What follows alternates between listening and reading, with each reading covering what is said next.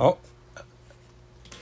哎，各位晚上好，今天是二零二一年的七月七日晚上的十点零一分，在东八区，我们每个礼拜三晚上十点的呃以茶阅读世界好喝茶俱乐部的活动，然后呢，我们欢迎各位又再度莅临。好，今天已经是第二十一周，那我们这一周哦，就延续之前的课程的内容，我们继续来谈以茶阅读世界，甚至到。茶包学，我们跟着茶包去旅行。茶包以及罐装茶这个题目呢，其实我们把它两个课一起并在一起，因为我后来发现我们课程其实有大概还有十几堂课。那我们在本来的规划里面，其实也有一周是在讲台湾茶以及呢华人茶的一个概论。好，那我们在这一周的时候，我们一定会讲到了从本来的纯茶哦，一直谈到了后来比较近代的茶包。后来还有到罐装饮跟手摇饮，那我们在这一段的时候一定会来谈一下潮汕地区华人的世界观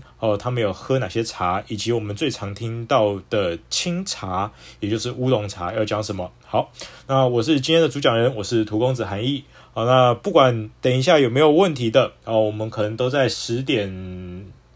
哎，应该是十一点，对，十一点十五分到三十分的时候，我们会开放问答。然后我们今天也希望在呃十二点以前，我们可以关房。好，那我今天的主题我就来念一下喽。今天主题是茶包学跟罐装饮品的这个排行榜的推荐哈。然后你也喝超商瓶装乌龙茶吗？分享你推荐的乌龙茶滋味是点点点。好，那我们今天呃大概我会分成几段，就是前面一段在讲。乌龙茶跟在讲这个台湾茶文化，然后中间呢有一段就开始讲这个呃罐装饮品跟茶包，好，这个做一个总结。好，那我们就呃有朋友哈，如果是你们想要看一些今天的资料，你们可以点我的头像，然后到 Instagram 或者是 Twitter 的现实动态里面，你可以看到今天可能用得到的一些资讯。好，那我就要开始今天的内容喽。好，今天呢，呃，我们呢就是一样延续上个礼拜在讲茶包。那这个茶包其实呢，后来在台湾的生活里面，其实大家也是常常使用喝茶的。只是呢，我们在华人视角里面，我们要推到最前面的话，我们还是要知道中华文化到底，因为大家都在谈这个，那还是要讲一下这个这个脉络。就是在华人文化里面呢，呃，我们最早常常会听柴米油盐酱醋茶，这个茶在开门七件事里面占了一个地位。那这个茶的这个元素呢，其实呢，呃，像是重要，但是又其实不一定是。呃，民生必需品，因为他现在里面发现了很多人喝茶，它当做一个奢侈品来喝。那我们不希望茶是奢侈品啊，我们希望茶是融入在我们生活之中的，它是日常生活的 daily practice，就是你的日常实践就在泡茶，就在喝茶。所以茶这件事情可能会变成是一个礼仪文化，就算我没有茶，我也会奉一杯水给你。然后呢，我没有茶，我会泡茶包给你，我也会给你罐装茶，甚至我们点了一堆饮料，我们坐在一起边喝手摇饮边。呃，聊天好，这样是一个呃可以沟通的一个桥梁，所以我们讲茶有一个重要性。那以前这个茶其实呢，在呃我们的文化里面，就是一直老前辈想要谈的茶广大两千年、三千年茶文化一直推上去，他们一定会谈说哦，茶本来就是一个古字叫做荼，哎嘿，这个我这个荼公子的荼已经出现了。好，这个荼呢就是茶字多了一横。哦，以前呢就说哎呀什么神农氏。尝百草啊，得七十二毒，然后喝茶而解之哦，就是喝茶这个药草，像是一个呃可以解毒的东西哦。那以前呢，这个茶字其实呢，呃，广泛用的时候大概是在唐代之后，可唐代之前哦，这个字的这个样貌就很多个。反正以前也没有什么呃拉丁文的这个学名，以前就是反正南方有嘉木啊，这些的树呢喝起来苦苦的，然后又有点像药草，然后就会有一个名字。那只是荼是一个比较大的广泛用字，它可能是呃一种树啊，或者是一种叶子，或者是一种草本茶啊，通通都叫荼。然后呢，它有叫一个字叫姹，好一个言，然后一个宅啊姹，也有叫做夹，就是一个。像盒子，意思是盒子的那个甲，一个木，一个甲商的甲，哦，还有茗就是我们品茶的这个茗茶的茗哦，还有呃顺跟这个几个用字，但是呃比较常用的就是前面那几个。好，那荼是一个最广义的字哦，不管在呃后来的《本草拾遗》还有其他地方，都会有人谈到茶这个元素，其实是我们可能拿来吃，或是它是一种药草。那在以前当然是来吃茶，吃茶，茶不是单纯来喝，它可能是像是在三国时期的时候。你会看听到一个最经典的故事，就是呢，呃，在打仗的时候，大家很缺食物，然后呢，呃，我们就会希望说有一点东西可以当做一个粮食带在身上。那时候呢，客家族群其实就已经在使用这种呃食物哦。以前最常听到的叫做三生茶，生米。生姜、生茶，把这些东西全部磨成了粉末。这样的粉末状的东西，像是一个，你把它当做咖喱包好了哦，就是一个调理包。然后当时候他就给，像是给了张飞啊，张飞大将军，你要打仗，哎，带着这一包哦，你要采一些野菜呀、一些蘑菇啊，或是打一些肉类啊，配合这些粉末一起煮成一锅粥，你的士兵们就可以果腹了。哦，像这个当时候这样的一个方法，呃，当然就会像是一个吃茶，像是喝一碗粥。那茶是一个原物料，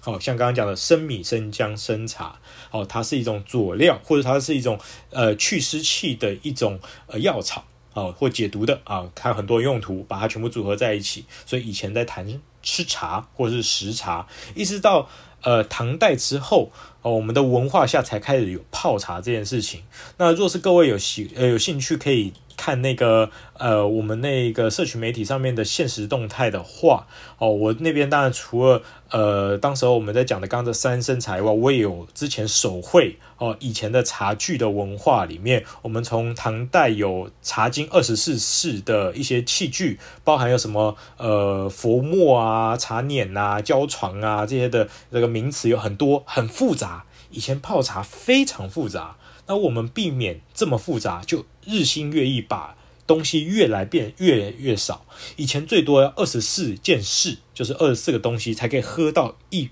杯茶，或是一壶茶或一锅茶。但是呢，后来呢，简化简化以后，从唐代一直我们中间大跳跃跳到了明清，开始慢慢说，哎，我们知道可能四个东西到五个东西，好，就像是什么烹茶四宝。哦，但明清的时候，要说我们有一个杯子啊，可能叫做若生甌啊，是一个青绿色的碗或是小杯杯啊，可以拿来品茶的，你就当现在的品茗杯好了。还有一个叫风炉啊，煮火的，以前没有什么瓦斯炉嘛，就要一个点炭的，在里面起炭的一个风炉啊，里面还有洞洞，然后可以风灌进去以后，它就可以起火，就生火，然后呢，也可以把那个釜啊或者你的煮水器架在上面。那它的煮水器就叫做釜，哦，或是一个锅子，哦，它是煮水的器具。其实以前还有个美名叫做玉书煨，哦，玉是玉石的玉，书书本的书，啊，煨或是煨都可以，一个十字部的一个这个器具，它是煮水的。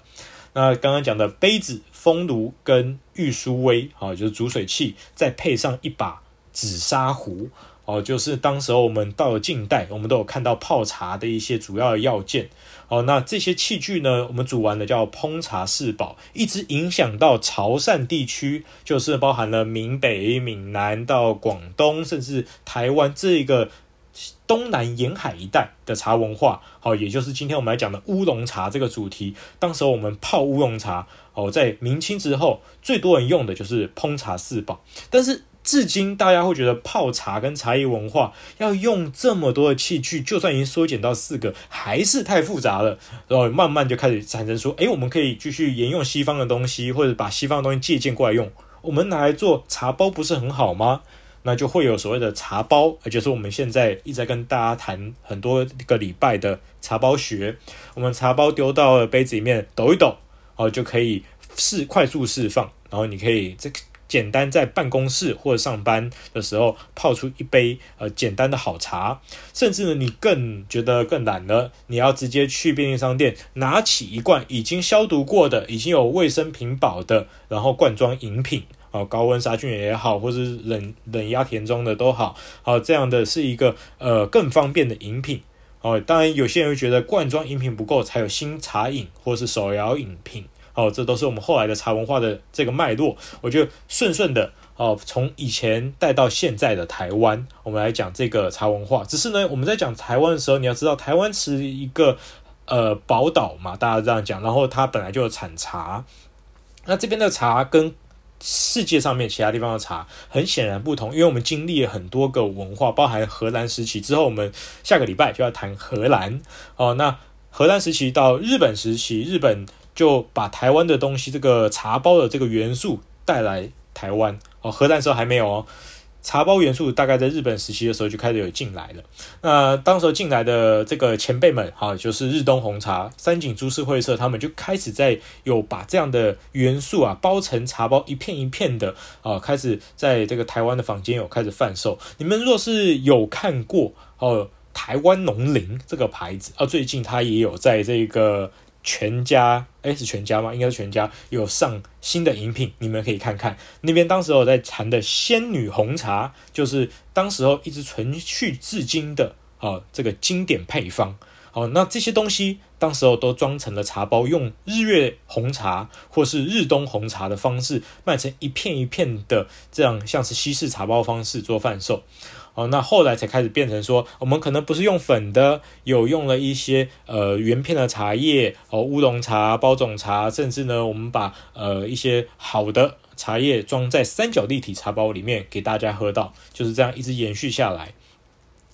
然后我们到了台湾，其实我们常常会讲乌龙茶，就是我们刚刚一直在谈的这个点。那我今天的课程里面，我还是希望说能够。大家分享一下台湾的茶叶脉络，好，到达现在我们常常耳熟能详的乌龙茶究竟是一个什么样的回事？哦，台湾的这个茶的脉络呢，你们可以从清朝开始算就好了，就是前面的唐宋元明清可能跟台湾基本上没啥关系，你从清朝开始比较关系，是因为呃清朝哦明清时前哦很多的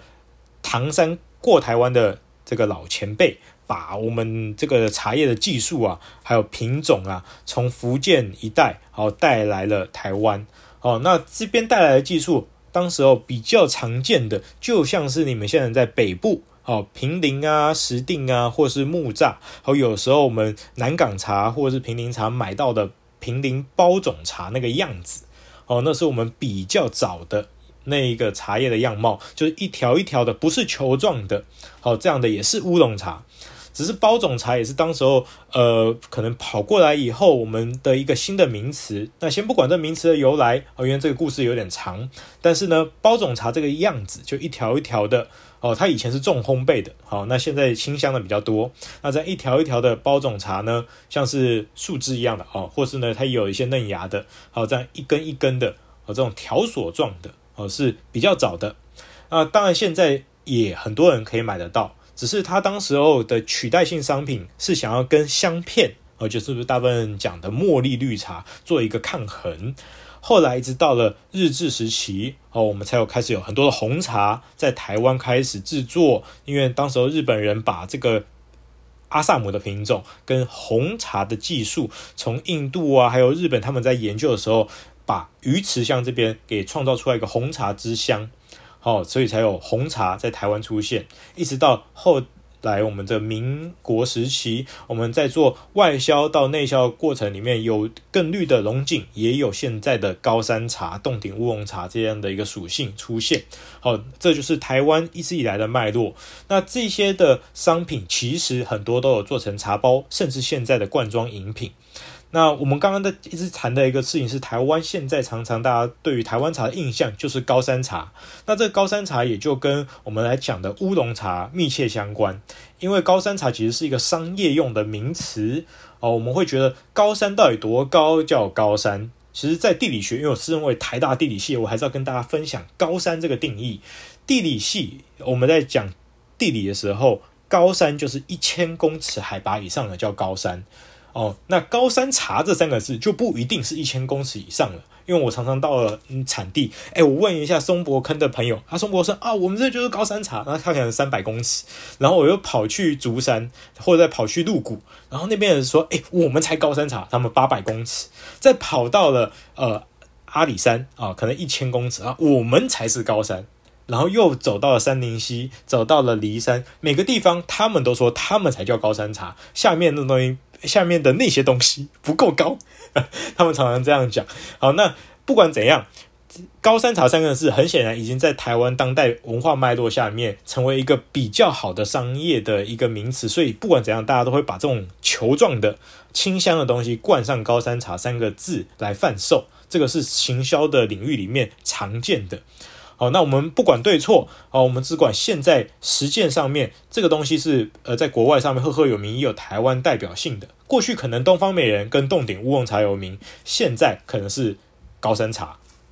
那现在我们一直讲的乌龙茶，其实呢，这个乌龙茶的范畴，其实在我们的分类里面是叫做青茶，青色的青，只是它不是青色，不代表是蓝色，它的青是有点像是呃绿色，蜜绿色。那只是我们在呃分的时候跟绿茶做一个区隔，所以老前辈常常会说，我们在华人圈的一个文化脉络里面，我们有很多种制茶的方法。那我们前面可能有讲过，制茶方法就跟咖啡的水洗、日晒、蜜处理这样的一个处理法很像。同一棵茶树，我可以用不同的制作方法做出不同颜色的茶汤，而这六种颜色的茶汤就被大家广义的当做是六种不同的制法。哦，就是绿、黄、白、青、红、黑。青茶也是乌龙茶。那这个六种颜色。呃，就六种制法。那清茶这个领域，我们广称的包包含包种茶、铁观音啊、呃乌龙茶，还有东方美人这些东西，我们全部通通会把它归类在乌龙茶或清茶这个领域。只是呢，呃，因为当时我们讲潮汕地区的这个界限不明嘛，什么国跟。地界其实这个呃那个 boundary 那个那个界限呢，其实是模糊的。那只是大家因为在地工艺的技术啊，跟文化脉络大概区隔成呃广东哦，就是我们常谈的呃凤凰单丛或宋种这种商品。闽南哦铁观音哦黄金桂啊，今天其实我分享的一罐罐装饮品，哦就会有用到这个东西。还有呢。呃，闽北哦，我们常听到的武夷岩茶哦，也是乌龙茶的一种。台湾的高山茶哦，台湾的乌龙茶，包含刚刚讲的东方美人、洞庭乌龙茶、包种高山茶，或是我们更广一点叫台式乌龙茶，把越南、泰北、缅甸，或是呢这个印度尼西亚这一个周边跟台湾的技术相关的乌龙茶，通通画在一起，叫台式乌龙茶。那我们这四类就是乌龙茶的一个大的一个轮廓哦，大概有分成这么多种，这是我的观点啦。那每个观点不一样，可是呢，我们就互相交流学习，因为其实每个人去建构自己对于茶叶世界观的方法不一样。那我自己整理很多种方法以后，我觉得这个是比较可行的说法。那乌龙茶呢，我们刚刚讲的，它按照那个六大茶系的颜色，它因为它的氧化发酵度。哦，它可能在于部分发酵或者是一半发酵，就它不是很轻，又不是很重。那很轻的叫做绿茶，就基本上没有氧化、没有发酵的，颜色绿的叫绿茶。颜色比较重的、发酵比较足的，我们可能说是黑茶或红茶的颜色比较浓郁、比较深厚。哦，熟果香或是药草的味道，哦，这个会木质调的味道，哦，很厚实的，哦，这个颜色比较重的是红茶。那介于中间的，我们广义。哦，我们都把它放在乌龙茶领域居多。哦，这个乌龙茶呢，呃，从氧化发酵度哦十趴到七十趴，常常都会有人把它列为在乌龙茶。啊，商品当然就很多啦，像我们刚刚讲的那些包种茶就可能比较浅，好，大概十趴二十趴的氧化发酵度。后来到了可能是。高山的乌龙茶、金萱茶，我们拿来这个阿里山常见的这些商品，可能就在二三十 percent。后来到达铁观音，可能重一点，然后到红乌龙更重。哦，我们这样的轮廓里面就发现了，在同样叫清茶或是乌龙茶，它所包含的范围非常多种，也导致了我们现在一般消费者在外面买，不管是茶包或是买。罐装饮品的时候，我们区别不出来它到底是什么商品，因为有些上面写金萱茶，有人写的铁观音，有人写的什么刚刚讲的呃呃白、黄金贵，或是加一些名字，那你根本无法区分。甚至看到东方美人白毫乌龙，你觉得它也是不一样的东西。但名字很多啊，但是商品在广义分类里面，他们都是叫做清茶或乌龙茶。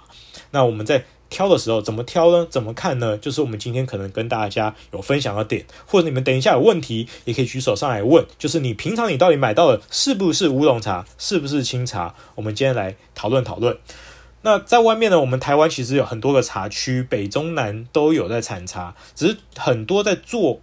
罐装茶或者做成茶包的，它的成本啊不会用到最顶级的，因为最顶级的我们大半还是变成散装茶哦。就是所谓的散茶，一罐一罐的给大家购买。那外面常看到的做成罐装饮品的哦，可能是用萃取的哦，或是呢，我们用做成茶包的，可能是比较碎的茶片哦。因为这样的状况放在茶包哦，可以快速的释放原片茶或完整的茶叶来做饮品，或是做这个茶包。很多人觉得比较浪费，虽然说也有高级的商品，可是呢，它比较不稳定。我们讲像是什么天人茗茶或立顿这种，呃，已经跨世界的牌子，他们都是比较用细碎一点的，比较稳定它的滋味。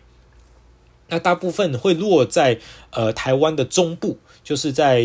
民间呐、竹山呐、呃。入谷啊，这一段的商品哦，我们有分很多种等级的。那他们有些消费，有些厂商就有办法提供这种量产的呃饮料用茶。然后这也是台湾现在走出世界哦很大的一个经济命脉哦。那包含了在台湾刚刚讲的中部这一段，还有呢在台东哦也会有人在做生产饮品茶哦，因为在低海拔。或是呢，这种平地上可以做机检的商品，都有可能来应用到茶包或是罐装饮品的原料生产。好，这边就跟大家分享一下台湾有哪些地方产了这些茶，是可以来做茶包以及罐装茶的。那只是呢，我们大部分在谈乌龙茶或清茶的时候，会发生一个很有趣的现象。那也是导致大家在买东西的时候会错乱，因为我们在华人体系的里面，像我们呃买茶的时候，会有很多种不同的名字，就像我刚刚讲的名字很多分不出来。那我们呢，当然是讲制法，会有时候会讲出来，例如说这是阿萨姆红茶啊、你已经讲出来红茶，你当然知道它是红茶了。但是呢，乌龙茶类的。有时候他就偏偏不放乌龙茶两个字，或呃三三个字，或者放清茶两个字给你看到。他有时候直接写了金萱。那金萱是什么？金萱就一个树种。诶，你会发现一个很有趣的事情，很多华人圈在这个买卖哦清茶的时候有一个现象，他很喜欢把品种的名字当做那个商品名挂在前面，像铁观音，你很常。很少买到铁观音，然后写乌龙茶吧。大部分写铁观音三个字就代表它乌龙茶了。但铁观音是个树种，它可不可以做红茶？可以呀、只是呢，你外面他看到铁观音红茶，会另外注明铁观音的红茶，对，他会另外注明的。那我们呢，外面常常看到直接挂品种名的，你可以先猜它是乌龙茶。这个是在潮汕一地区比较常见的一种状况。可是取名又没有那么简单，他们大部分在外面取名的时候又更复杂了。他们要增加自己商品的独特性，往往会再挂上一些词，例如哦，我们会再挂一个产地，像是阿里山的金萱，诶，对，它多了一个名字哦，那多一个名字又多一分价格，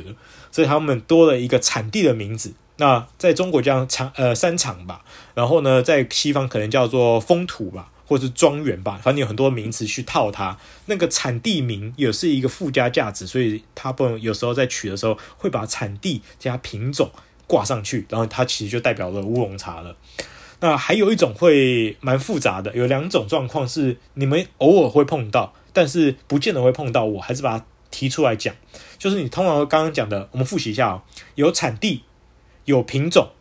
有制法，这三个东西就已经会。呃，C 三取二在那边选来选去的嘛，它有时候还会再加上两个东西，一个加它的节气，像是它春天的，或者是什么清明的，或清明之前、清明之后，谷雨的，加一个二十四节气的名字，或者它什么加冬茶，什么呃，像是你们去乌弄的时候，你们买不是会买到冬片吗？诶，这个就是加上一个季节的名字，他连乌龙茶都不讲，他就讲冬片，他连品种没跟你讲，所以。这个有时候他只是用一个节气名，然后给你的时候，呃，消费者当然是选不出来的。然后再来再会有挂上一个商品名或者是品牌名，好、哦，像是我们常常会讲说，呃，天仁茗茶，或是呢我们讲 T 世家，或是讲曼宁，哦，这都是现在台湾赫赫有名的大的茶包的品牌。我们挂上一个品牌名的什么商品，哦，那有些那个商品他又自己取名，他完全就没有按照刚刚前面的规则讲了。像刚刚讲的天然茗茶就有一个很著名的状况，你们有时候可以买到到它的，诶，它它应该也有茶包，呃，但它就叫天然茗茶九一三茶王，那跟那个那个品种一点干系都没有，可是他就取自己取了一个商品名，所以外面有时候买东西的时候，它到底是不是乌龙茶，你会一直很疑惑，这是正常的。那区分的方法，我只跟你们讲的状况是，能看到他写乌龙茶，就一定是乌龙茶。不知道的朋友，你在台湾买到了，你绝大多数你可以直接先猜它跟乌龙茶相关，因为它若是是红茶或是绿茶的话，它会标清楚跟你讲说它是红茶或绿茶。但是乌龙茶有时候它不标，他没有去讲清楚它是乌龙茶，很有可能在我们现在，因为台湾是比较好取得乌龙茶的地方，在国外就不一定咯，可在台湾是比较好取得乌龙茶的。你们在外面看到直接挂一个看不清啊，看不清楚名字，但是它又是什么茶字的哦，它可能乌龙茶的机会占得比较高哦，大概猜至少一半的机会会对。好，这就是跟大家分享取名字这件事情，但是因为。茶品种真的太多了，我没办法今天在今天的内容把茶树品种这个章节讲完。之前我们 Clubhouse 有一堂课跟大家有分享茶树品种，如果有兴趣的话，各位可以回到呃荼公子的部落格，有一个品种学的一篇文章，里面我会跟大家在用呃之前呃 Clubhouse 大家讨论的内容，我们整理出来台茶有一到最新的二十四号的一些介绍，以及呢，有一些不是台茶体系的，就不代代表是不是台湾官方育种出来，可能是来自于中国或来自于民间哦，不是官方所育种出来的品种，像是我们常常会听到什么呃佛手啊、武夷水仙呐、啊，哦这些特殊品种哦，那可能当时候唐山过台湾的前辈们带过来的这个文化遗产，哦，那这些。茶树都可以在这篇文章里面整理的时候看到。那你们看得到这些名字的时候，以后呢就不用担心了，猜下去有可能它都是乌龙茶。好，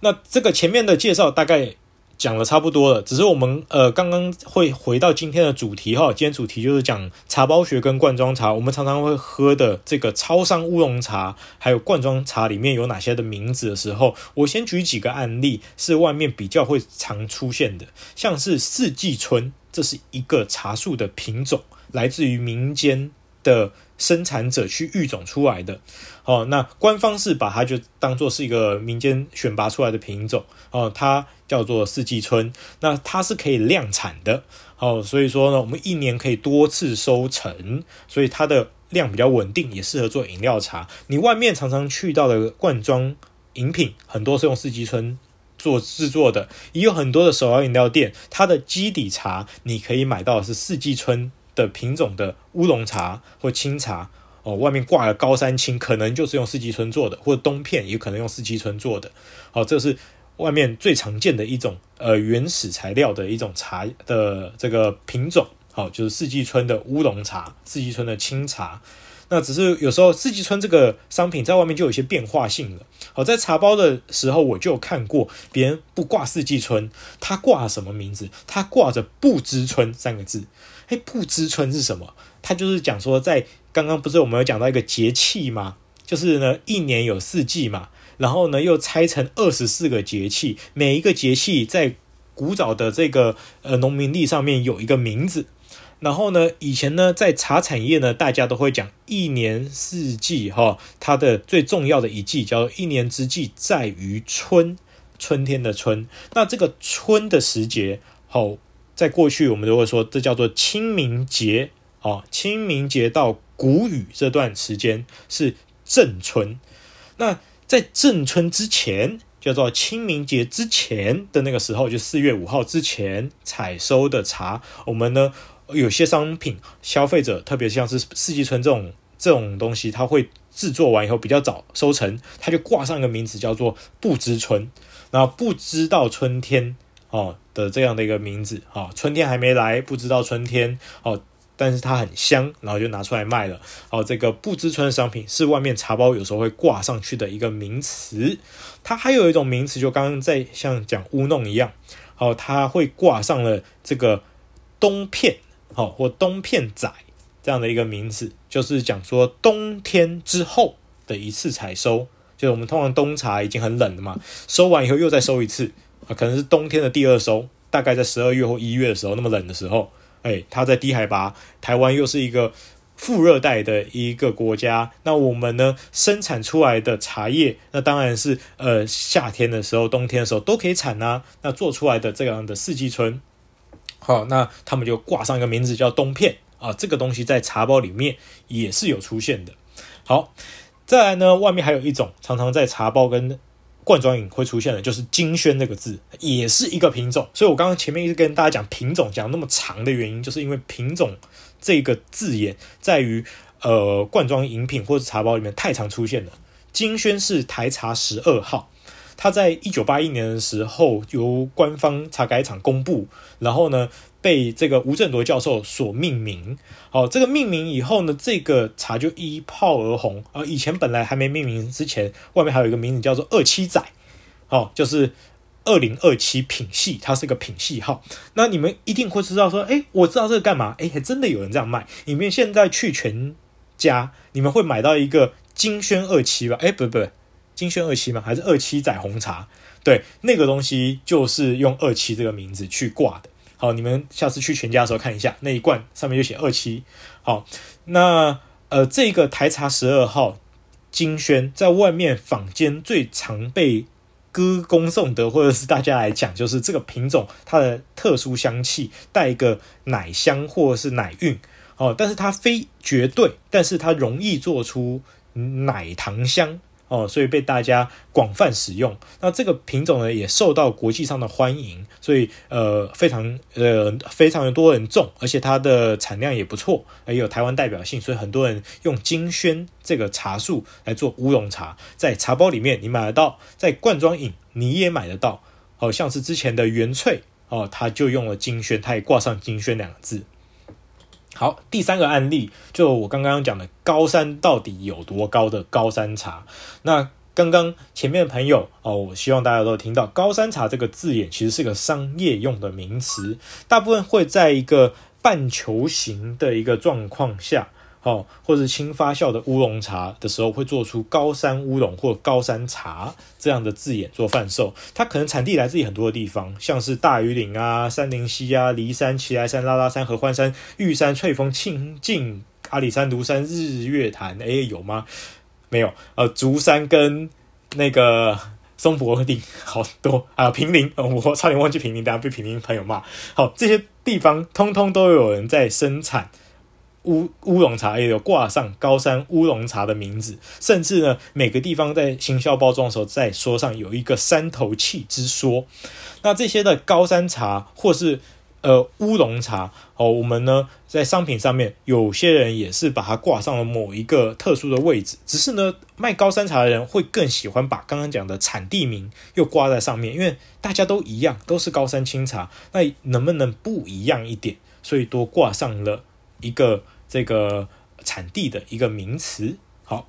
然后我们刚刚呢，其实还少一个讲洞顶乌龙茶，那是在过去比较呃，在前半个世纪大家在推的，也是比较有名的福尔摩沙茶，大家会出去呃喝呃赫赫有名的，哦，叫洞顶乌龙，然后它也是在罐装茶里面会出现的另外一个名词，但它跟前面的这几类哦就比较不一样了，它的状况呢是一种制作的方法。好，或者技术吧的一个延续的一个地方名词，它同样是呃清茶，也是乌龙茶这个领域，只是呢，它呢多了一个烘焙的一个香气，它会烘焙成一个烤面包或是饼干的香气。在过去呢，呃，我们呢在常常会讲哦，这样的烘焙的茶，它有一个呃糖香哦，大家很受很喜欢的。那这样的一个滋味下，呃，以前最高哦，在大概民国七八十年代哦，我们那时候海拔最高的地方就是洞顶啊，鹿谷那边，所以大家会产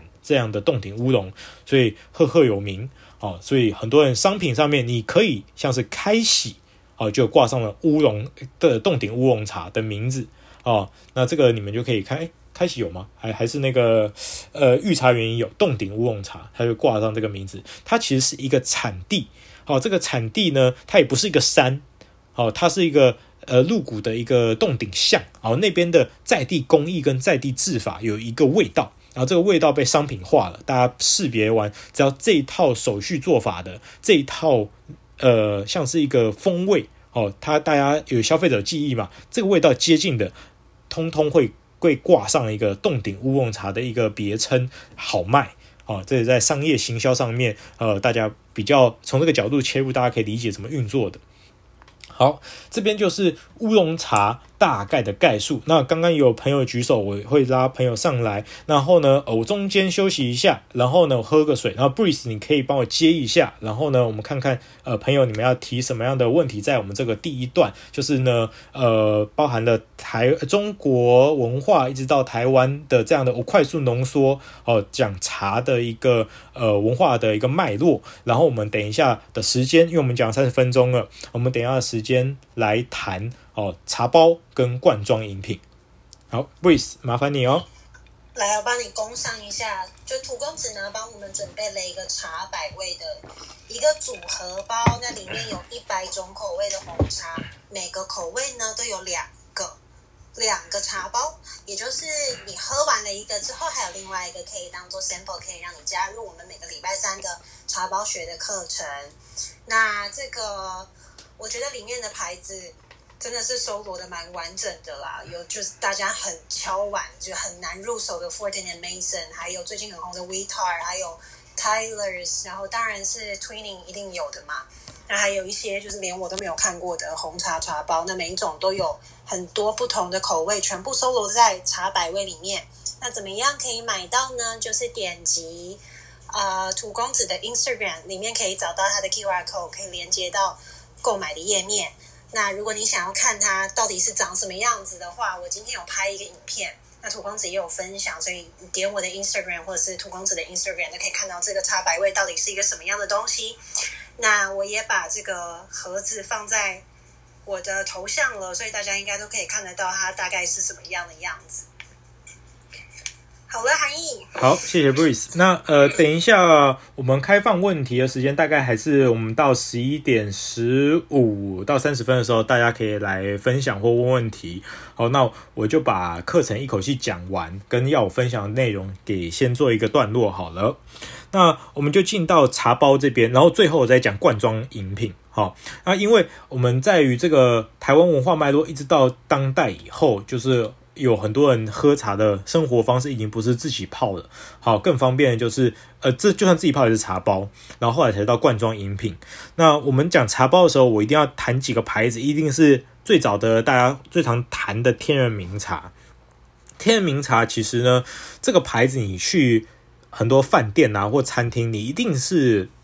喝得到的它，然后它有很多种不同的味道。虽然大家会有用刻板印象啊，天明茶好像是一个比较没那么贵的茶包，可你要知道，天明茶它的原物料在于国外的标准里面，它已经算是不错的，甚至是偏中高的。好，那只是在台湾我们好取得，你们会觉得天明茶比较普通，可是它在外面其实也是蛮有特色的。那这天明茶茶包在外面大概有五到六种口味。刚刚讲常听到的，我先换个头像好了。外面呢，常听到的这个，呃，好，各位可以刷新我一下头像哦。我现在换了一个这个天然茗茶茶包的头像。哦，那外面呢，可以常看到的天然茗茶呢，它的茶包呢会有几种口味哦，像是呢我们常听到的茉莉绿茶，这是一种哦。台湾的茶包里茉莉绿茶，刚刚讲的香片呐、哦，这样的类型是很常大家喜欢喝的。其实，在茶包领域，台湾的茶包里面卖得很好的，其实就是茉莉绿茶跟香片。不得不说，它还是经典，而且大家喝的时候又有花香，所以很喜欢这样的商品。它其实就是一种类似像花加绿茶的感觉。好清爽清爽的。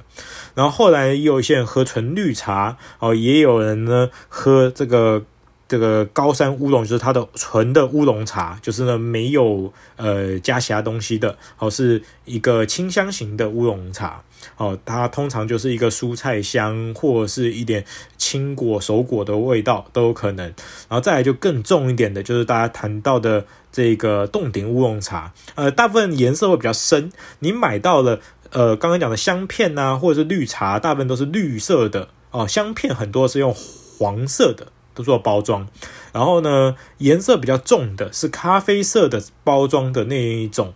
呃，天仁茗茶，大部分都有烘焙过。但我天仁茗茶我也喝过，它有出过铁观音的，也有出过洞顶乌龙的。那有颜色深的，大部分都是有一个烘烤的一个感觉的意象。他就把它放在它的这个包装上了。那天仁茗茶，我现在的头像是在台湾内销用比较多的包装，但它也有在外销的包装里面呢，它有出。呃，高山乌龙真的叫高山乌龙几个字，黄色的包装。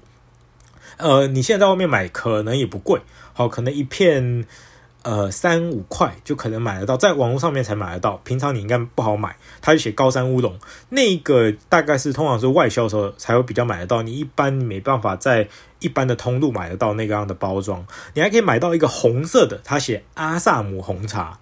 好，那这个红色的阿萨姆红茶呢，它也是它只它是一个一杯颜色比较深的，好像是麒麟血的颜色的这样的一个呃杯子，然后里面呢，它是外面外皮是红的，好，这是呃阿萨姆红茶，它有茉莉绿茶是绿色的包装，还有一个是比较少见的，在台湾不好买的，它是那个菊花普洱。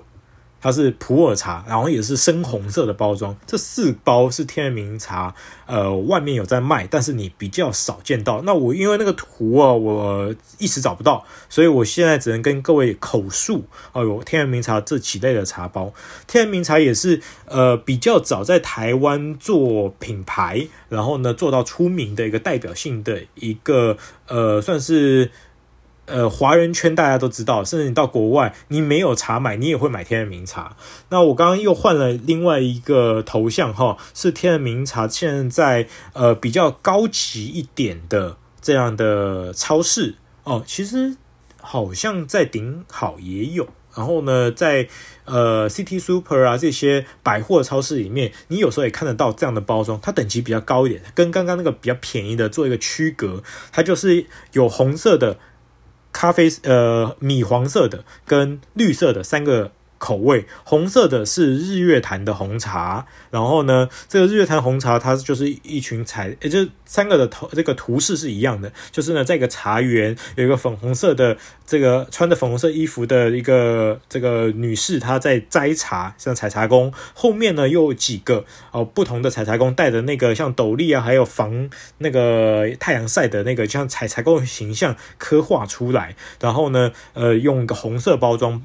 这个呈现出来的就是日月潭红茶，还有一款呢是阿里山茶，它就是用米黄色的、好褐色的这样的一个颜色呈现阿里山的这样的一个汤色，还有一个是他们自己品牌的招牌茶，也就是我刚刚也在前面有讲到了那个名字啊，他自己取的啊，你又不是品种，又不是。产地名你根本分不出来，哦，叫九一三茶王。哦，这是他们家的招牌招牌茶。哦，它是有一点呃亮光那个亮光生啊，就反正你当做有人参粉，然后再加上乌龙茶的一个组合配方，在这个九一三茶王。啊，这个几个也是外面比较常看到的这个一盒一盒的状况。好，天然名茶讲完了，还有呢另外一个在现在超市里面可以买得到的一个牌子，哈，这个呃就叫做 T 四家。好，T 四家这个牌子呢，呃，我换个头像哈。T 四家的牌子这个系列，它有两个大的等级，一个是比较入门的等级，哦，入门的等级呢是，呃，它就写 T 四家。然后我先换了一个它的茉莉绿茶的一个头像给各位看。好，T 四家这个牌子呢，它是吉阳，哦，那。这个牌子呢，它在它主要是桃园的一个工厂，然后是非台湾非常大，然后有代表性的一个工厂。它做出来品质，甚至我认为比天仁茗茶还要平衡。哦，那只是呢，大家会觉得，AT 世家是不是一个国外牌子？但它其实是台湾牌子，然后它做的东西真的是不错。那它的茉莉绿茶包也蛮便宜，它也都是一百片啊，一入也是很大盒的。它有乌龙茶这种选项，那口味也蛮多的。那我自己是比较喜欢喝 T 世家的另外一个等级，就是它在等级再高一点的哦，它有阿里山碧螺春蜜香红茶。的这样的一个选择，那只是它的包装就跟刚刚的那种茉莉绿茶或是红茶的这个外皮包装有点不一样。嗯，它一般的这个包装它是一大盒嘛，就是刚刚讲的两呃两百克一百片的，然后里面都是不是独立包装的哦。然后呢，它也有一个 tip，然后黄呃黄绿色的哦，它就写 T 世家。然后你就写它，呃，这个上面会一一条一条的，就是呃有颜色像斑马纹一样的，哦，这样是它的普通包装。还有一个是它的等级比较高的，我先换一下头像哦，各位可以刷一下。我会换了另外一个头像，是它的这个等级比较高的，它就是一盒中间的那个 banner 的那个颜色是白色的，它上面可能会写的是阿里山，或是写的蜜香红茶，或者是写的。碧螺春吧，我记得有，我有喝过它东方美人，它好像有四个，这系列有四个，然后这系列呢，它的品质就比较高，呃，喝起来呢接近原片茶，哦，那也不会很贵，那这个状况我认为就比天人茗茶的另外一个系列来的好很多，我们等下拿天人茗茶更高一个等级的给各位比较。那我现在刚刚也是把 T 世家的阿里山的头像也换给各位了哦，呃，它的东方美人跟那个蜜香红茶都是红色底的，这是两个不同，一个酒红色，一个亮红色。它的阿里山的包装跟绿茶包装都是绿色的，只是一个是呃比较呃亮的绿色，一个是浅绿色。好，然后它上面都会印着它的茶园的样子。好，这是他们家一直以来的一个包装形象。这个等级比较高的，它仍然是单片装，就是一片，但是它有独立包装哦，一片装独立包装。然后呢，它的这一个材质并不是完全铝带啊，哦，但是它也是呃可以防，就是呃应该说可以比较可以防氧化的状况。然后它是呃那个外皮是直直的，然后呢，它上面有写它一些冲泡方法。然后它这样的一片大概是二点五克左右，够你一个马克杯的。它。这个等级比较高的，对比于天人茗茶哦，就会是一种一盒一盒装的。那它也有出类似跟天人茗茶一盒一盒装是三角立体茶包的一个类型。我现在再换一个头像给你们看，它就会通常会这种三角立体茶包在市场上面就会挂上原片，因为呃，在台湾这近十年来，大家在使用茶包的时候，他们会去分隔，就是那种单片的，就是一。一包的小包的那种，然后像是订书机可以订上去的那种，哦，它这一类型的哦，装的克数比较少，可能里面比较茶比较碎。然后呢，他们希望能够等级比较高一点的原片的，就是不是细碎茶叶的，跟这样的市场做一个区隔。近年来呢，就出了立体三角茶包，然后它其的确是有差的。这种三角立体茶包对于原片茶是有帮助的，因为可以有更多的释放空间。我们通常泡茶的时候会希望茶在里面跳舞啊、旋转啊，可你要知道茶包这个一片它是磨成碎碎的，它比较没有释放的空间，它的口味跟层次就是少那么一点。点，可是呢，你用三角立体茶包的时候，它就会有比较有舒展的空间，它叶子是张得开的，就可以喝得到比较多的一些变化。所以，像是我现在换的这个头像是 T 世家它的原片系列，这个原片系列呢，它就是克数好像我记得有到三克吧，比较多一点点。然后呢，它这个里面就是原片的哦，它可能是三角，或是它是一个比较大的一个空间哦，这个类型的都有。好，那外面也是买到这种，可这种会相对来的贵一些些，但是风味会更好。就是同样便宜的呃茉莉绿茶，跟像现在头像的原片茉莉绿茶，我自己能够喝的话，我会喝这个原片的，后风味会好很多。可是因为它原片的比较大，好，它那个大小呢，大概是呃一般的一点五倍，就是一般你小的茶包一点五倍，你这个大小呢，呃带出去有时候。比较不方便，它要整理的时候也会有点麻烦，所以有时候会有一些收纳的时候的一个问题。好，这个就是我们介绍的第二个品牌，在台湾常见的叫 T 世家。还有一个牌子，其实大家呃早餐店一定十有八九有喝过，叫做东爵。这个牌子很厉害。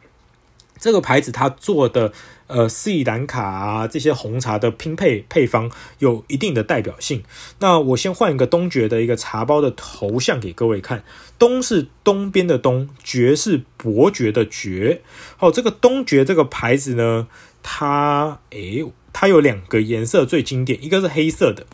好，我换好了。哦，黑色的哦一个包装，它是一盒，然后里面是。呃，这种方的这种绿带，然后这个方的绿带呢，这个方啊，不好意思哦，他刚刚有一个朋友先上来哦，这个方的绿带呢，它呢会比较多哦，这个量会比较多，它可以泡一桶，它可以泡一锅，可以让比较多人然后呢一起喝，或是呢给早餐的时候一起使用。哦，那他在做的时候，就是早餐店的时候，就可能把一包丢下去泡一桶，然后早餐就提供这个红茶了。好，那东爵这个是呃，大部分是一盒是二十四个二十四包，然后里面一包可能是十到十五克，我印象中，然后就可以泡比较大壶一点。它跟它对比的还有另外一个口味哦，是红色的，味道会比它淡一点点，但是我个人比较喜欢红色的这个口味。好，那。呃，我换一下头像哦，也是东爵的，哎，换好了，各位可以刷一下。呃，我比较喜欢红色这个口味哦的 Black Tea。哦，那这个口味我认为比起黑色的那个来的清爽一些。我如果是要早餐店纯喝红茶，会选它。可如果是我是做呃早餐店奶茶的话，我就会选择黑色的那一个，它都是比较大包的。呃，我外面常常看到，呃，早餐店都是早上开店的时候丢个两包，大概就差不多够了。好，那东爵它当然也有出小包的，它不会只有出大包的。那小包的也类似于刚刚讲的那个呃 T 世家或者天明茶，只是它也是没有独立包装，它是一片一片小的，然后也大概就是一个一百片一盒吧，我猜。然后这个比较难买哦，它的商这个商业用红茶还不错，我自己觉得可以跟日东红茶拼一下，因为日东红茶出类似的东西。那我已经换了头像了，它也是一包一包。那东东爵这样也是一片，大概是二点五克左右。哦，你在早餐店喝得到这个，但是呢，这个小茶包的你可能要在一些饭店的时候才有可能碰得到。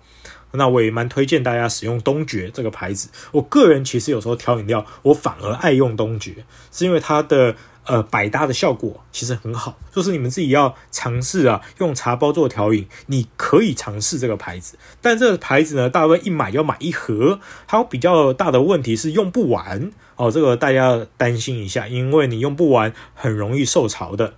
另外呢，最后一个在台湾我要介绍的一个牌子呢，虽然我们外面的这个外面的生产者啊，一般的这个农人们出了很多的茶包，但是因为这些茶包有时候可能你不好买，所以我就没有谈了。我谈市场上比较好找得到的。好，现在我提供的这一个系列哈，它就是曼宁。哦，曼宁的花草茶其实也卖了很多年。我记得我国中的时候还认为，一度认为，呃，是不是喝那个，我就被行销烧到那个文艺小青年，他觉得啊，是不是喝曼宁的那个那个玫瑰茶，我可以养颜美容，皮肤会比较好，不会长痘痘。那时候我在国中的时候的确有这样的行为。好，那你就会去想，哎，那我是不是也去那个超市里面买一包喝一下？好，那呃，现在换了这个头像的这个内容是它的康福茶类跟国宝茶类，它的等级比较好一点点。那它等级更入门一些的，我自己以前在喝的是另外一个。我换一下头像，哎，我换好了，哎，各位可以再刷新一次。然后呃，刚刚讲的康福茶跟这样的茶都是没有咖啡因的，就咖啡因 free 的。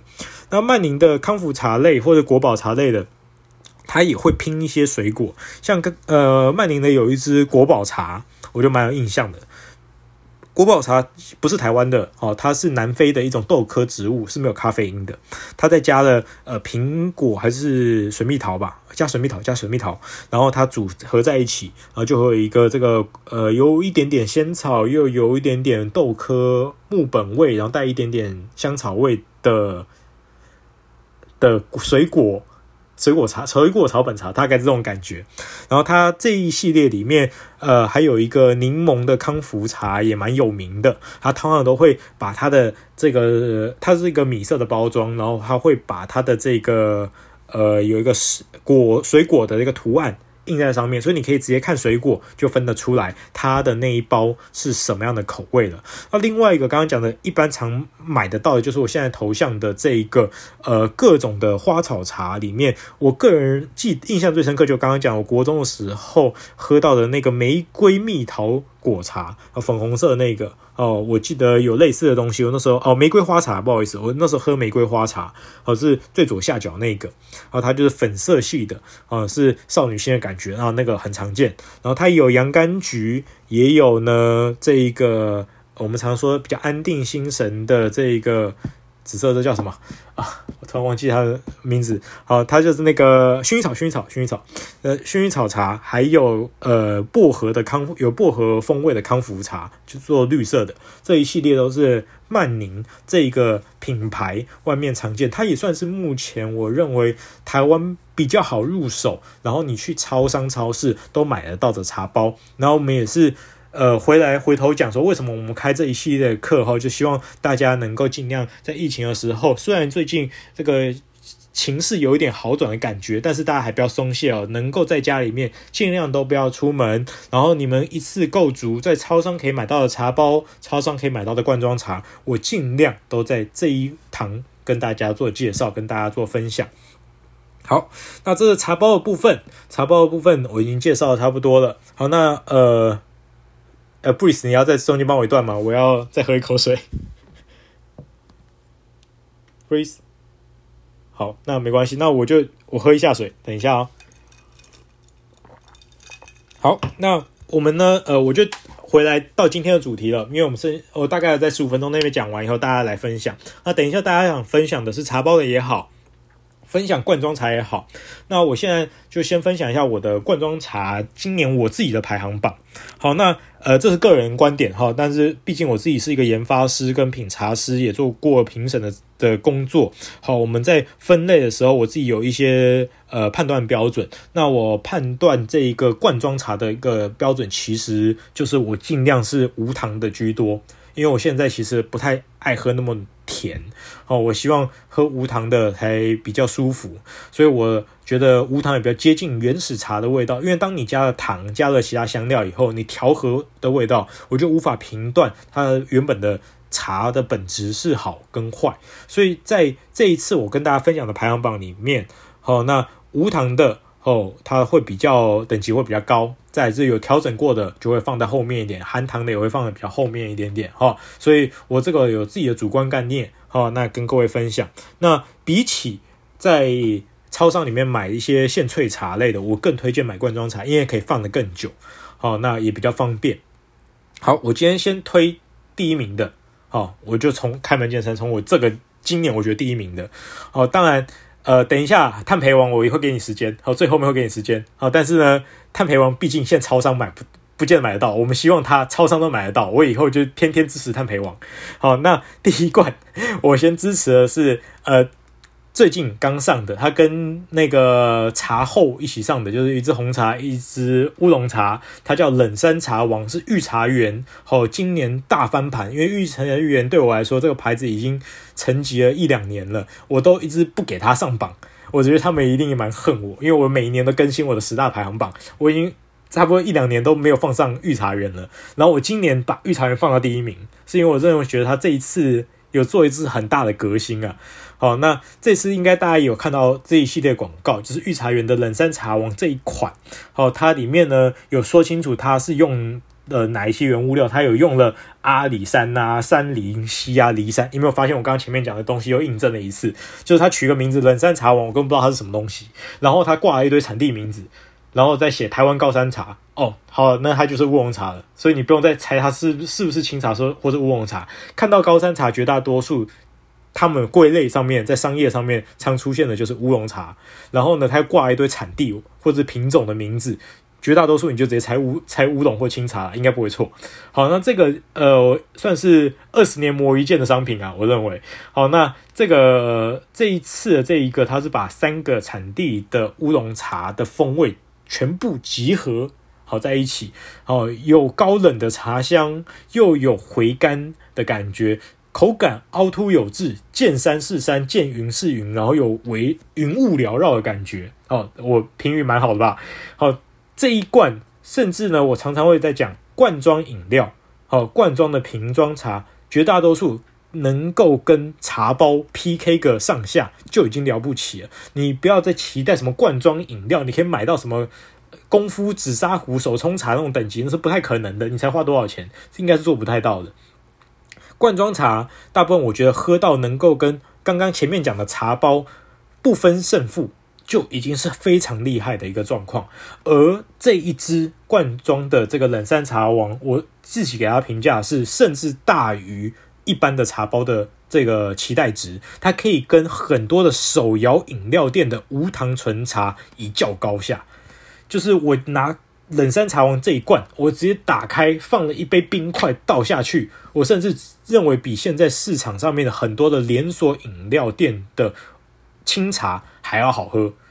所以你们是不是要去喝喝看它？我是蛮推荐的。短期我这一罐还真的挑不出来什么缺点，清爽型的，它不是重烘焙的，甚至有时候比一般消费者自己泡的还好喝。好，这个就是我推的第一罐，就是现在头像蓝色的。好，然后呢，它的容量呢没有很多。哦，五百 CC，哦，三十五块左右，哦，这个蓝色的包装上面写个王，然后另外跟它同期出了一个后，就是红茶那个，我们等下一次呃有谈红茶罐装排行榜的时候，再跟大家好逐一分享这一支哦后，它就皇后的后它的味道。好，那下一支是我去年的排行榜的冠军哦，去年呢我把这个原萃哦，就是。可口可乐的一个分公司原萃哦，它的冷萃茶金萱，哎，你们刚刚讲到金萱嘛，看到品种，我知道它的乌龙茶哦，这支金萱我给了一个蛮好的评价哦，我认为这是一支很可圈可点的冷萃金萱呐，它表现非常的稳定哦，感受又直觉，它冰的时候喝起来真的很爽，然后呢，但它也就只有在冰的时候最好喝，啊，它退冰的时候口感变质的是。有一点会出来的哦，它完整呈现金萱这个茶在冷泡的时候的一个滋味哦，它的容量比较小，四百八十 CC，也是三十五块。那这一支茶呢，它是同时把金萱这个品种的优点跟缺点同时都出来了。那我个人推荐啊，这支啊，在热喝的时候，它的缺点会比较明明显一点。金萱通常的缺点都有一个味道，然后外加就是它的底蕴会比较薄。回甘比较少一点点，但它香。那它在是在热的时候，它毕竟你要知道，在台湾的现在在做这些罐装茶、呃，他们为了要稳定它品质，还是会加一些东西，和让它可以放久一点，那个味道会有一点点喝得出来。哦，我不太喜欢那个味道，所以我会尽量这支喝冰的。哦，也是推荐各位这支冷萃的金萱。我评价也是蛮好的，喝起来冰的最爽，甚至你把它放在冷冻柜里面出来，然后摇一摇，有点半冰沙的状况。这支我给的评价是非常高的，甚至在冷冻或冰的时候，比刚刚前面的冷山茶王可能表现还好。好，所以这支是我去年前年的第一名吧。好，第三支呢，我推的反而是大家常听到而且耳熟能详的一罐，就叫做开喜乌龙茶。开喜乌龙茶不是很老的牌子吗？诶，真的，开喜乌龙茶是蛮老的哦。开喜婆婆有些现在年轻人甚至他们不知道开喜婆婆是谁哦。开喜乌龙茶呢，它有无糖的跟有糖的。我以前小时候都喜欢喝无糖的，长大的时候我反而都支持。呃，不，小时候我都喝有糖的，长大的时候我都支持无糖的这一罐，是因为它就是很漂亮的用四季春做的洞顶乌龙茶，那也台湾的味道，然后喝在外面基本上没有什么几家可以跟它比啊，性价比真的很高，毕竟二十五块左右，五百七十五 CC 又比较大罐，香气又平衡，口感平衡，价格亲民，冰的也喝也好喝，热的喝也没什么大问题。它这个现在很多人不知道开启乌龙茶，开启乌龙茶现在是德记洋行在管，德记洋行主要其实也是可口可乐在管。好，那呃这个牌子它的稳定度其实是呃很高的哦。我认为，若是你们买得到、呃，它绝对不是一个呃过时的选择，它是一个稳定持续成长的一个一罐饮品。所以我认为你们如果要试的话，哦，开启乌龙茶的。无糖冻顶乌龙茶不会让你失望。好，这是我排的第三名。第四名的部分呢，呃，是我最近觉得他还蛮厉害的。我没有想到他竟然可以进到我的前五名排行榜。他呃，因为前阵子呃，你们应该可以感受到，在前年左右，呃，去年跟前年，呃，两大超商哦，他们自己啊，就是一直在 PK，他们在出自有品牌。然后全家跟 Seven 都出了自有品牌的红茶、绿茶、乌龙茶跟奶茶，而全家的这一支四季春清茶，哦，它我给了评价还不错，但是这一支呢，呃，可惜这个在喝的时候啊，它这个呃蛮大罐的，你看起来很小罐，我现在换头像了，四季春清茶看起来很小罐，但它其实很大罐，呃，喝起来很解渴，然后容量大又便宜，它二十九块钱左右，七百。C C，哦，这一罐呢，真的算是我若是现在我又年轻了，平常出去打球，现在不能去球场嘛，打完球以后喝冰的，我应该直接把这罐拿下来直接灌，因为它真的又多，然后喝起来又解渴，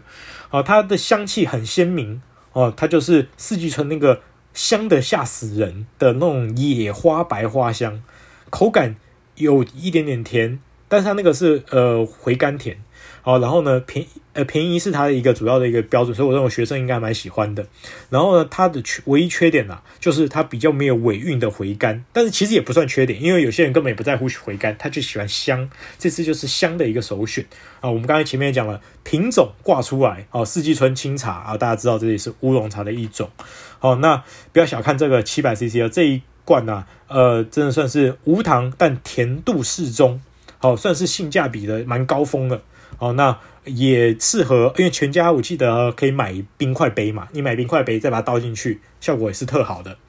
好，在第五名，好，第五名呢是这个呃原萃哦，只是原萃呢，我并不是推它那个我们常看到的那个原萃的那一罐咖啡色的乌龙茶，我是推原萃的铁观音，就是紫色这一罐，我换了头像了。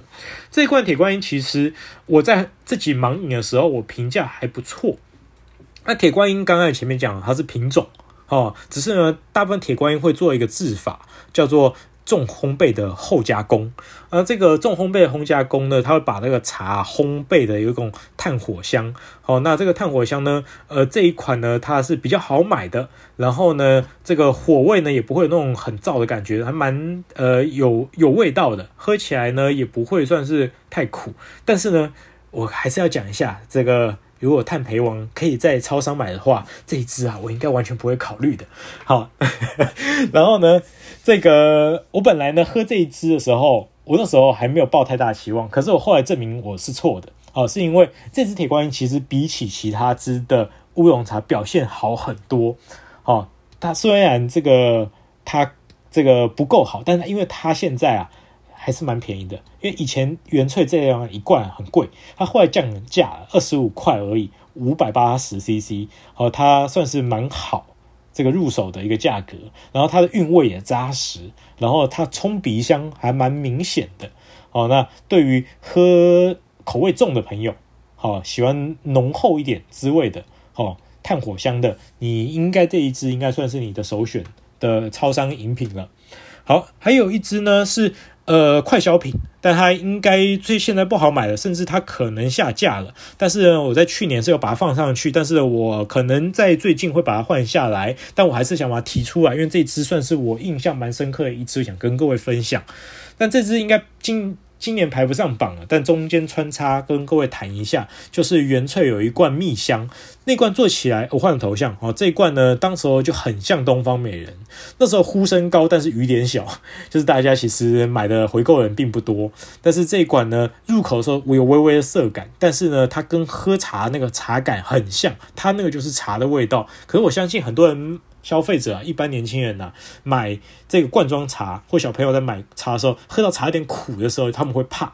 哦，那呃，才有很多人在喝这种是有糖的嘛。但这支是无糖的，喝起来呢，它是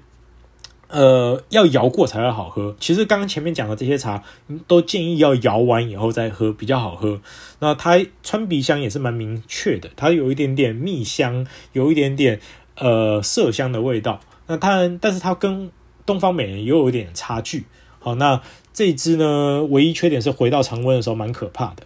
好，那前面呢，大概这几支哦，大概是前五支我已经讲完了，后面的几支会讲比较快，因为后面几支等于是带过去，因为我觉得后面几支还会有一些更动，但是呢，你们要选的话，还可以参考我这个排行榜。而，下一支哦，我推荐的是茶之初，就是泰山的茶之初。呃，泰山没有说非常的厉害，但是也中规中矩，只是缺乏亮点。如果是你要喝这支啊，基本上也不会有太大的问题。这支算是呃稳定的一款哦，它也不贵，二十五元，好，五百三十五 CC 哦，它呃蛮平衡的哦，那也是乌龙茶的一款。好，这是泰山的茶之初。好，还有一款呢，呃，其实我认为。这款是蛮可惜的，因为我后来盲饮的时候，我把它放在茶之初后面的，那就是我们一般常见的原萃的乌龙茶的那一款咖啡色的这一支。好，换了头像了。这支其实呢，同时跟铁观音那支比，完全我不会考虑喝这一支，我只会喝铁观音的原萃。好，甚至金萱的那一支原萃茶。那这支也是二十五块，五百八十 CC。呃，它呢？呃，有一点点包种的味道，有一点点乌龙茶的味道，但是其实两种都没喝到哦。那你们可以自己来喝看这支啊，我觉得它只能说是算是 CP 值不错，好买而已。好，那也是 OK 的。那若是呢，你要跟另外一支比的话，呃，有些消费者反而还支持我下一支的一个选择。下一支是查理王哈的那个浓韵乌龙茶，就是红色的一罐。哦，它的解腻效果超好。其实搞不好，我相信啊，查理王的这一支浓韵乌龙茶也是二十五块六百 CC 啊，搞不好卖的会比较好。是因为我已经不第不是第一次看到有人吃完烧烤或吃完油腻的东西买这罐来解腻，这一款解腻的效果其实还蛮不错的。哦，呃，我也觉得我自己在。做 tea pairing 在配餐的时候，你要知道，我们一般喝罐装饮料不会真的是在品茶，好不好？很多都是我们边吃个便当，吃个排骨便当配一罐，那是很常见的。那我自己呢，呃，有几度我自己在喝的时候啊，我的确哦会拿便当或者是一些餐的时候搭配和这个铁呃这个查理王的浓韵乌龙茶，所以我相信是卖的不错的。那若是有糖的，我当然是排的比较后面一点点。但是呢，它并不代表是差的哦。有糖的最后一罐，好，我推荐的是开喜好的冻顶乌龙茶，有甜的。那这款喝的没有什么问题，好，大家反而搞不好这支还比无糖那支卖的更好。可是因为我今天有开头的时候讲清楚了，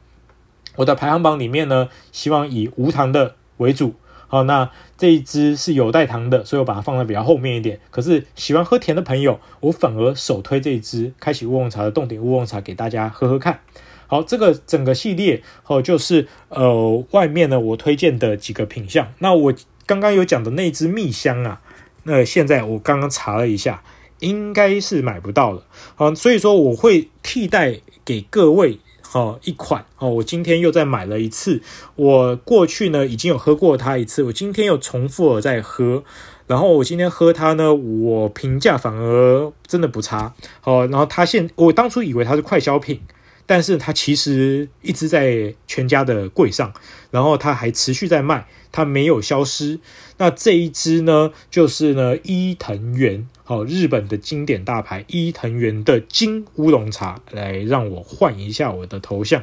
这一款应该会排在我的前五名啊。我可能这几天会改一下我的那个排行榜，因为那个蜜香那支应该现在买不到了。这支金乌龙茶我换了头像喽。这支金乌龙茶呢，它蛮特别的，它的状况呢是当然是日本的技术，所以做出来了这个风味啊，就算是到了常温也没有招鼻。哦，没有走位哈、哦。它的金乌龙茶是一个黄色、金黄色的方包装，写个金龙哦，乌龙茶哦。那个金乌龙呢，这支铁观音跟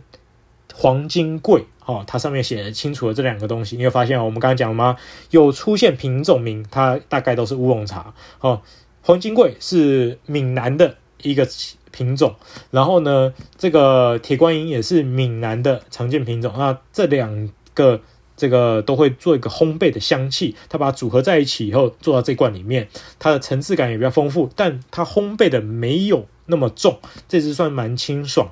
有没有中阶是轻烘焙的这个状况是蛮吸睛的，然后它也没有很贵，所以若是你们要去全家的朋友，可以尝试这罐金乌龙茶。好，我的前十名排行榜在超商的，好，我大概推荐到这边。好，我们呃大概再重新 run 一次，哈，就是呢，